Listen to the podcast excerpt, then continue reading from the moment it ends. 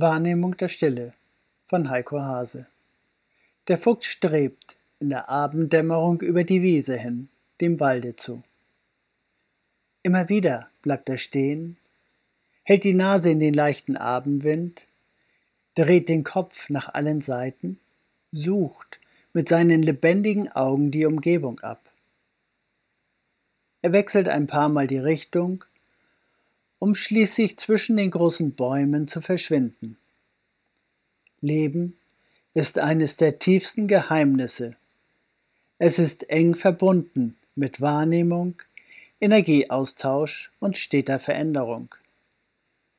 Chemisch betrachtet ist der Fuchs eine Ansammlung von Elementen, wie sie in der Erdkruste vorkommen. Sein Körper besteht unter anderem aus Kohlenstoff, Wasserstoff, Sauerstoff und Stickstoff. Zusammengesetzt zu komplizierten Molekülstrukturen bilden sie das Material, das Form und Funktion ermöglicht. Nach den Forschungen der letzten hundert Jahre erscheint es nicht mehr unmöglich, dass es etwas nicht Sichtbares gibt, vielleicht kleine vibrierende Magnetfelder, die diese Moleküle zu Organen zusammensetzen und Bewegung ermöglichen.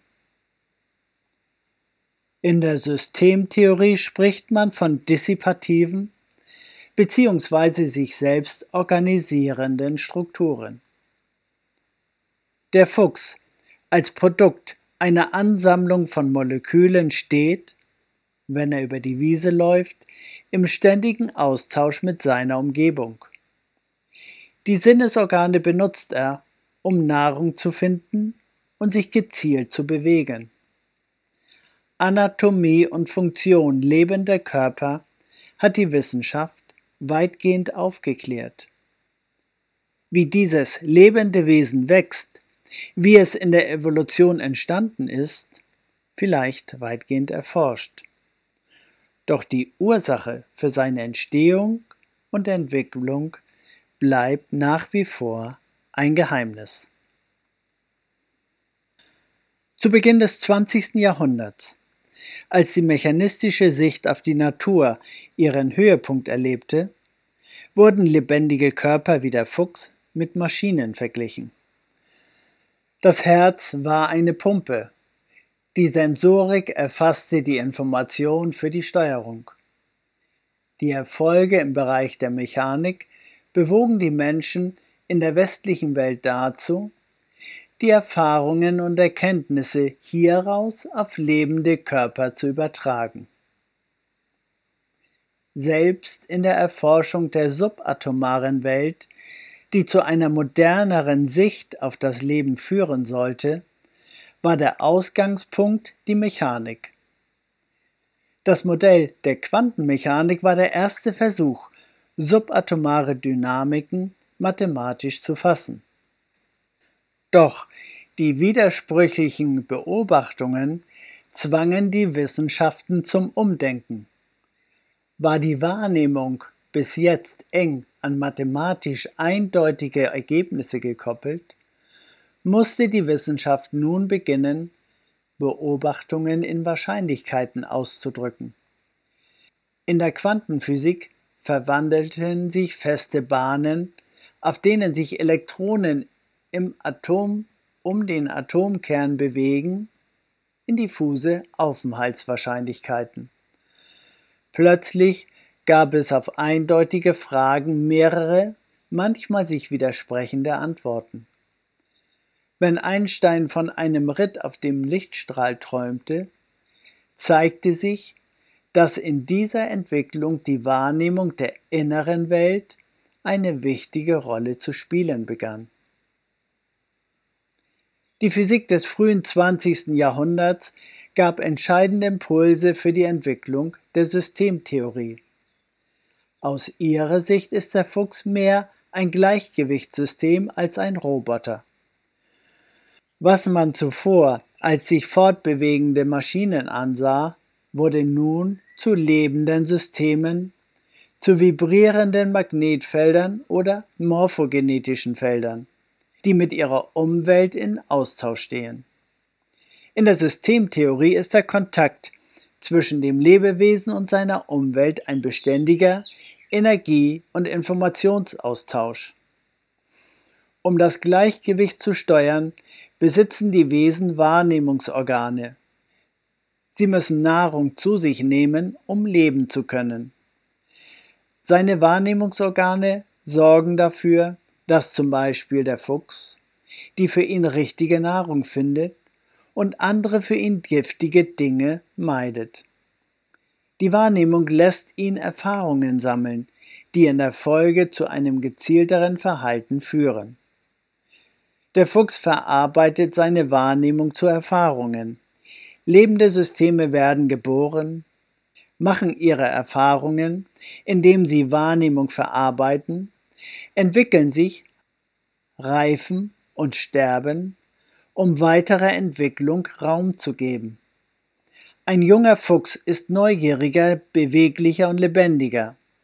Ein alter wirkt ruhiger, konzentrierter, aufmerksamer und hat gelernt, seine Kraft gezielter einzusetzen. Der Ältere hat viel mehr Erfahrungen gesammelt, hat erlebt, was ihm nutzt oder schadet. Bei all diesen Entwicklungen spielt Wahrnehmung eine entscheidende Rolle. Das Besondere an lebenden Systemen ist, dass Wahrnehmungsprozesse Veränderungen einleiten können. Im Laufe eines Lebens reichert sich die Erfahrung an, bis die Quantität das System in eine Krise stürzt, in deren Verlauf durch strukturelle Veränderungen eine neue Qualität entsteht. Diese Entwicklung schreitet fort, indem sie zwischen Harmonie und Krisis, zwischen Phasen des Gleichgewichts und Ungleichgewichts hin und her schwankt. Täglich kann es dem Fuchs passieren, dass ein Schlüsselerlebnis zu einem veränderten Verhalten führt. Soweit wir wissen, hat der Fuchs fünf Sinne. Wenn er über die Wiese läuft, dann lauscht und schaut er. Seine Füße tasten den Boden ab, auf dem er läuft. Er braucht den Geruchssinn, um seine Nahrung zu finden und Gefahr zu wittern. Eventuell probiert er etwas Essbares. Alle Sinne benutzt er, um sein Leben im Gleichgewicht zu halten. Seine Sinnesorgane koordinieren den Austausch mit der Umwelt. Jedes Tier folgt wie der Mensch dem Drang, die Schöpfung zu immer größerer Vollendung zu bringen. Während es aber bei den Tieren ein eher blinder Drang zu sein scheint, gibt es im Menschen eine bewusste reflektierende Ebene. In einer erweiterten Sicht können wir davon ausgehen, dass ihm dafür sieben Sinne zur Verfügung stehen. Der sechste und siebte Sinn werden von der Wissenschaft allerdings nicht als solche anerkannt. Der Verstand bzw. das Gehirn zum einen und das Herz zum anderen sind nach wissenschaftlicher Erkenntnis Organe, aber keine Sinnesorgane.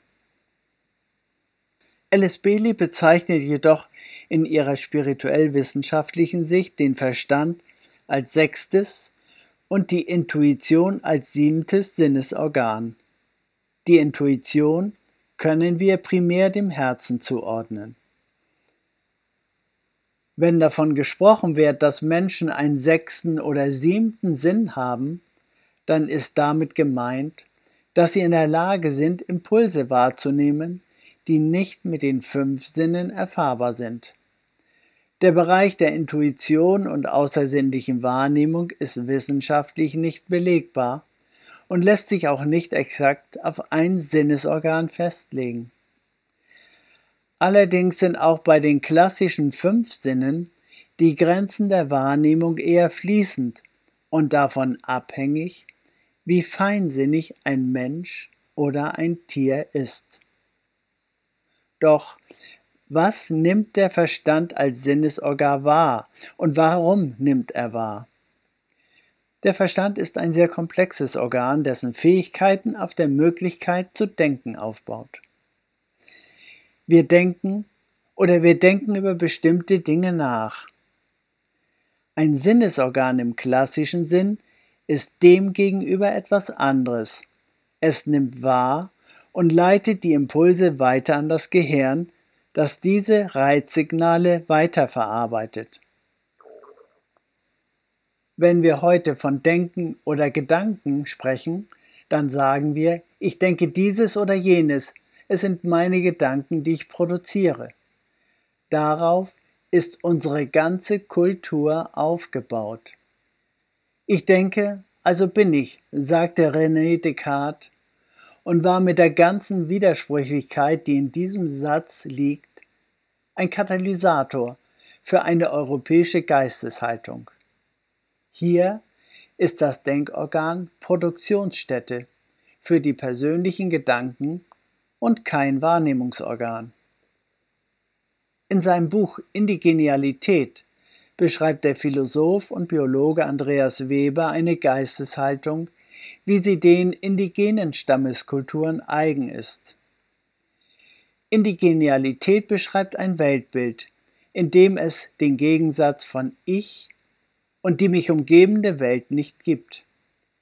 Systemisch betrachtet ist hier jeder Mensch Bestandteil eines großen Lebensnetzes, in dem sich Energie und Information frei bewegen. In dieser Sicht ist es nur ein kleiner Schritt, Gedanken als Modulation dieses Netzes zu betrachten, die von dem Verstand als Wahrnehmungsorgan aufgenommen und verarbeitet werden. So wird aus dem Ich denke also bin ich ein Es denkt in mir, weil es in dir denkt. Diese Geisteshaltung könnte die Grundfesten unserer Kultur revolutionieren und den Verstand als Wahrnehmungsorgan sichtbar werden lassen. In dem kleinen Prinzen von Antoine de Saint-Exupéry sagt der Fuchs zum Protagonisten. Hier ist mein Geheimnis. Es ist ganz einfach. Man sieht nur mit dem Herzen gut. Das Wesentliche ist für die Augen unsichtbar. Die Intuition ist geheimnisvoller als der Verstand. Sie ist als Sinnesorgan schwerer zu fassen. Mitunter wird Intuition als Bauchgefühl bezeichnet.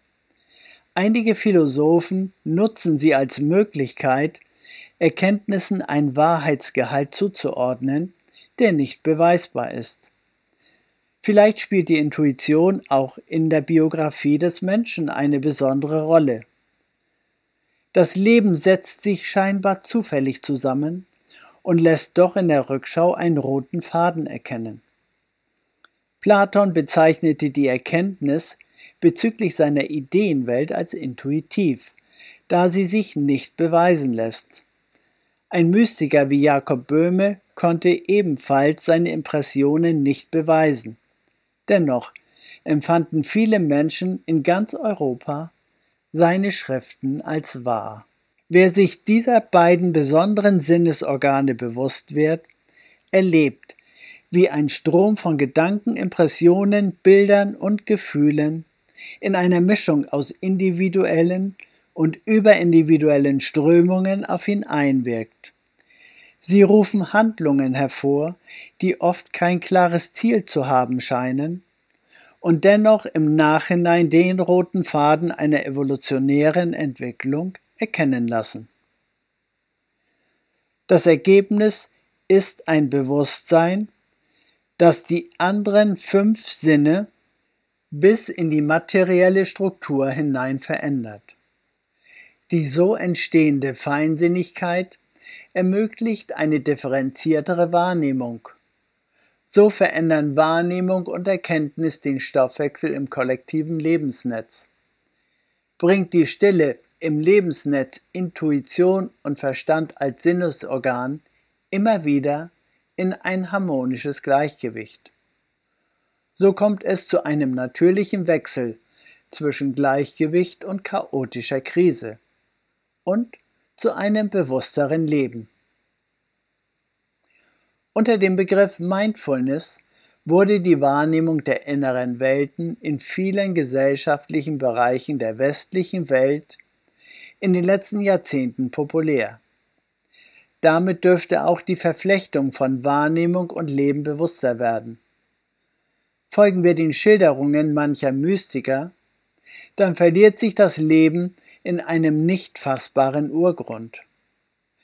Die Philosophie spricht von einem transzendenten Sein. Die Religion benennt es als Gott.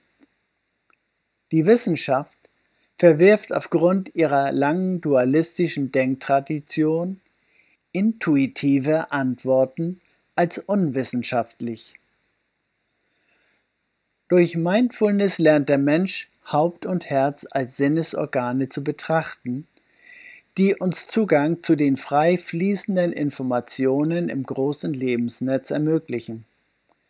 Wahrnehmung und Erkenntnis sind Produkte unserer Persönlichkeit, aber die Inhalte als Bestandteil des Lebensnetzes gehören jedem oder niemanden. Verlassen wir den Dualismus, dann fließen die Erkenntnisse aus beiden Wahrnehmungsorganen zu einer Einheit zusammen und machen eine Stille erfahrbar, die jedem Leben zugrunde liegt, einem Leben, das eine ständige Bewegung zwischen Gleichgewicht und Krise in sich einschließt. Man sieht nur mit dem Herzen gut, so sagt der Fuchs. Die holographische Natur des Lebensnetzes wird in der Intuition erfahrbar.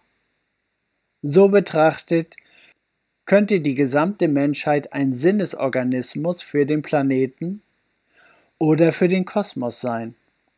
Dann wäre vielleicht die Menschheit das Auge, mit dem Gott in die Materie schaut.